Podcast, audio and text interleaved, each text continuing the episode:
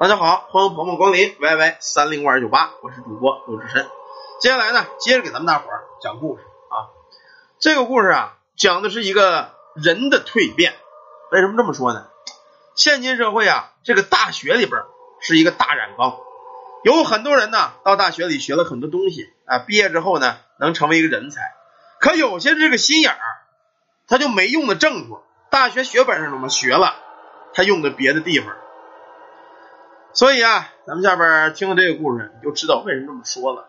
一般的农村的孩子呀，上大学啊，即使大学毕业，都是比较朴实的，起码他的初衷是特别朴实的啊，想着我为毕业之后大学生啊，为这个家里做点好事可是，在这个历程之中，就把他给转变了。有这么一叫小慧的大学生啊，毕业之后回到自个儿家乡，他出生在农村，爸妈都是老实的农民。家里条件呢也不咋地，但是一直啊学习特别的努力。他知道爸妈种地养自个儿上了个大学不容易，只有更加努力的学习，以后有一个好的未来，带父母离开这个贫困的村庄。回家以后呢，因为他呀这个村子比较小啊，也比较偏，这个小慧呢是当地唯一的一个大学生，很受大伙儿尊敬和欢迎。他呢很顺利的在当地当了一名村官。这个地方啊，地方贫瘠，一个小小的这个小村子啊，村官呢没什么好处，因为这个村特别穷。他原本考虑啊，先回家乡，虽然这穷，但是很容易能成为公务员。凭借他这个心系家乡的这个举动，肯定呢会有一部分人大肆推广啊，让他在别人眼里成为一个道德高尚的人。只要自个儿做出一点成绩，调离这个小村子去县城，也不是没有机会的。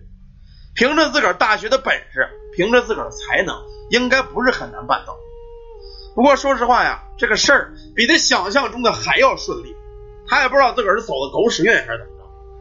刚到这个村庄啊，当了几个月的这个村里这公务员，就遇上这个对当村的改造。说实话，这个改造啊，其中油水太大了。咱们这个好多人都知道，平房改楼房啊，这家伙这里边这个这个 money 啊太多了。虽然以前呢他没有当官的经验，但是这家伙大学可是学这个金融这一类的啊，学经济的，他也不是傻子，他知道赚钱的机会来了。这种事儿啊，一般人一个人肯定是不行的，而且他现在只是一个底层的村官，自己不可能干成。而且呢，如果自己全揽过来，肯定得得罪上司，自个儿的仕途也就算走了。所以小慧啊，对这个事儿非常的重视。常言道啊，机会跟危险是并存的，这个是用来描述他现在的处境，再适合不过了。这家伙精心选择了很多的礼物，开始游走于各乡镇啊、各县城、各个的官员中间，不管是谁，只要跟他这个工作有一点关系，他都接触。不得不说呀，虽然是一个年轻的女大学生，但是她确实是一个从政的人才，他知道怎么让人高兴。原本一个山村子走出来的女孩子。应该呀是秉性善良啊，比较淳朴。但是在上学的时候，他呀作为一个穷学生是件很可悲的事儿。他曾经以为这个单纯呢，这个淳朴是件好事。可是啊，在大学这个宿舍里，他体会得到什么叫无奈。宿舍里啊有几个女同学，家里都相当有钱啊，用的好化妆品，吃的好，喝的好啊，咔咔的天天买好衣服。他呢，只穿家里给他邮的这个旧衣服，所以呢，在别人面前感觉抬不起头来。他想改变这种生活，不再让人家看不起。这回啊，他终于知道为什么每一个当官的，无论大小，基本上都贪污。因为啊，这会给他们带来巨大的利润，而且几乎没有任何风险。只要你不贪得无厌，一般是没事很快啊，他跟上层的各位官员们达成了共识，原本赚钱。这么简单，他想起自个儿是大学的时候啊，勤工俭学，给人刷盘子，刷一天才给五十块钱。可是想想最近这一段啊，干这个事挣这个钱，几乎顶了大学几年都花不完的钱。事儿啊比较顺利，有一些人呢从中阻挠，但是已被上边有权有势的人全部解决。其实呢，他只要做好自个儿的村官，什么事签个字儿就好了，其他的事儿自然有人做。那些个金钱一笔一笔的也都汇到了他的账上。这个事儿让他相当的高兴。只要这个事儿做成，他升职的机会也就来了，必然会升职。他暗自庆幸啊，我这个人呢，大学没白上啊，智商高，会讨领导的。有些人在这一辈子当小公务员，工作成绩再出色，也没有出头。我可不想在这浪费我一生。这件事呢，算是成了。虽然说他挣了很多钱，但是啊，既然是送礼办事，对这个当地的老百姓，就有很多地方是不太公平的。比如这个改造赔的少啊，啊，或者说给的楼少啊。这会儿这个女孩子呀，小慧呀，已经不管百姓如何了，反正我是挣了钱了。可是啊，这个事儿在进行中的时候，他发现自个儿多了一个毛病，什么毛病啊？掉头发。每次起床之后啊，枕头上都一大片头发。他怀疑自个儿是不是生病了，到医院里将身体检查了一遍，并没有发现任何异样，但是也没有办法解释他为什么一直掉头发。他曾经尝试了很多的洗发水。但是没有任何的效果，他也担心，我这么年轻，什么时候头发掉没了、寒碜了，那些领导连看我都懒得看了，失去健康，有钱有什么用啊？所以呢，他对这个改造、对钱这个事儿就没有这么热情。而村民呢，由于知道是他整的事儿，很多不公在村民之间发生了，对他呢也就不那么热情了，顶多见面啊点个头。现在啊，他赚的钱很大一部分是从村民身上剥削来的，村子老百姓对他印象是越来越差。不过他现在也不在乎，有钱了，谁管那些穷人的死活呀？回到家之后啊，他跟父母就说这个事儿了，说这个爸妈我老老掉头发。他母亲呢也很着急，说孩儿啊，说你最近老在工地跑啊，又推人家坟，又挖人家房，你是不是遇上什么不干净的东西了？这会儿，他闺女生气了，说：“妈，你说什么呢？什么不干净东西啊？你别老说这不吉利的啊！”他爸就说了：“你上医院看了吗？”我看了，大夫说说没说怎么回事，说我这头发很多正常啊，新陈代谢。可再多的头发老这么掉，我也受不了。这会儿啊，他妈就说了：“说你这么着吧，孩子呀，我老怀疑你啊是招了不干净东西了。既然医院看不好，我呢给你找一个人儿。”这人啊是咱们村那个一个老神婆，你找他看看，万一你招了脏东西，他能给你这个就是化解一下啊，直接能给你破解。这小慧啊，现在是什么呀？死马当做活马医啊，不管说这个事儿真能管事不管事儿，反正他妈说了，看就看呗，也花不多少钱。再说现在他也不差钱。等他下午的时候啊，他母亲带了当地一个奇形怪状的老太太进来了。这个老太太呀。一只眼珠子是纯白的，没有瞳孔，没有黑眼仁，特别的吓人。传说他这只眼睛能看见不干净的东西，能观着阴阳两界。见了这个老太太，这小慧有一丝莫名的紧张。这女人用这只白眼球一直死死的盯着他，然后啊就开始说话：“孩子，你最近干了什么不好的事了吗？损人利己的事干没干呢？”毕竟啊，他是个村官，一听这个可不高兴了。这个大姨呀，你说什么呢？你要这么胡说，这可不行啊！这会儿这老太太冷哼了一声：“胡说！你自己干的什么事儿你自己知道。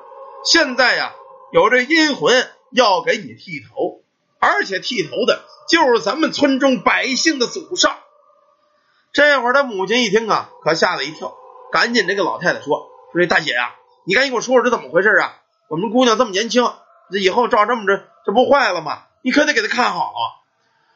这会儿啊，这老太太就说了啊，你呀，最近自个儿干的事儿，你自个儿想想，有没有损害群众的利益？有没有干什么伤天害理的事儿？你要是信我啊，按我说的做，你这撮头发都能保。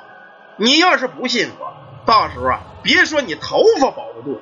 恐怕以后遇到厉害的，你这命你都保不住。人呐，再有钱他也怕死。这小慧一听小命有危险，他可不想死啊！赶紧，这个老太太说：“大爷，你说吧，我听到底怎么回事啊？”这老太太呀就说了：“我听说你现在在这当村官啊，最近呢，你天天的是挖人家坟，推人家坟子，在我进屋的时候，我就看见了，在你背后啊站着不少本村去世的人，也就是这帮村民的祖上，他们呢再通过这头发吸着你的运势，吸着你的阳气，你呀一定干了有损他们后辈的事儿。假如啊你想保着自个的小命，想保着你这脑袋头发，也简单啊，你得的不义之财全给大伙退回去啊，然后呢。这工作你也别干了，买一些贡品，在这个这个你挖过的坟这儿啊，或者迁完的坟这儿，给他们多烧点纸，自个儿认个错。后来啊，这个一开始啊，这个小慧啊也是不相信这个事儿，可是啊，没成想啊，过了一段啊，他这头发掉的是越来越厉害啊，基本上啊都看见头皮了，他也真害怕了。虽然知道钱重要。但是命更重要，而且他身体越来越虚，每天晚上都做梦，梦见什么呀？梦见好多人来找他要钱啊！有的说你推了我房子啊，有的说你干这个了干那个了，他也真害怕了。到最后又找这个神婆老太太，老太太说呀：“你呀是要钱不要命，你要想活命啊，要想保着你一头青丝，最好按我说的做。”这小慧最后真没了办法啊，把这个职务啊。给辞了，大部分钱也都取之于民，用之于民了。然后呢，在他推过的坟、挖过的房子这啊，给这个或者迁过的坟，又烧纸，又是忏悔，又是磕头。再后来啊，他们村中呢建了一座小学，他辞了这村官的事儿，在当地啊做了一名教师，教育村中这些上不起学的孩子啊，甚至有的呢，他都免费给他们上课。你还别说呀，这个事儿还就新鲜了。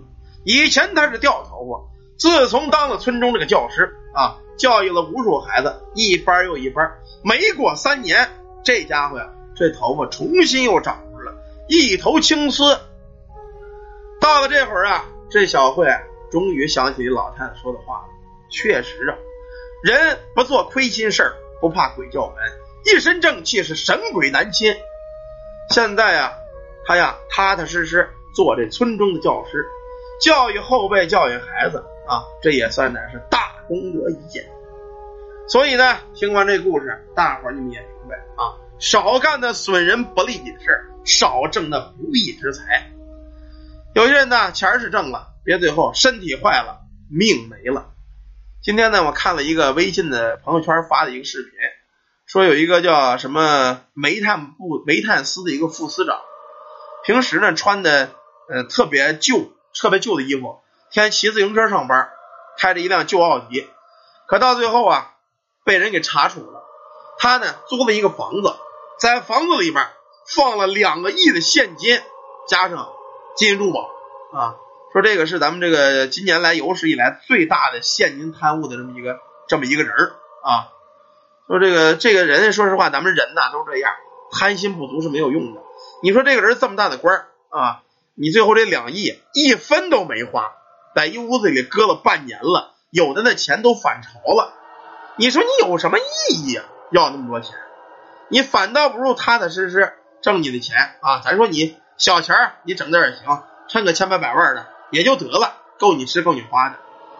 贪了半天，贪了两个亿，一分没花着，最后啊，估计最后最少得落一无期或者枪毙。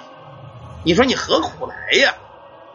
人这一辈子呀，我觉得应该你懂得知足啊，够吃的，够花的，哎，人家有的我都有，也就行了啊，没有必要做一辈子金钱奴隶，趁一个亿想十个亿，十个亿想一百个亿，到那会儿啊，你非得累死这个钱是不行啊。说实话，他那个屋要谁知道你偷他几千万，他连演绎都不敢演绎，你随便偷，他肯定不敢报警，我就告诉你吧，肯定不敢，对他不敢报警。好了，这个故事咱们讲到这儿啊，休息一会儿，接着讲下一个故事。感谢大家，感谢朋友们，咱们点点心，打打卡。有想进群的可以加咱们助理 Y Y 三零玩九八，有这个看风水、看八字的也可以找咱们助理预约，或者买这个开光配饰啊。谢谢大家，谢谢朋友们，咱们一会儿啊接着讲。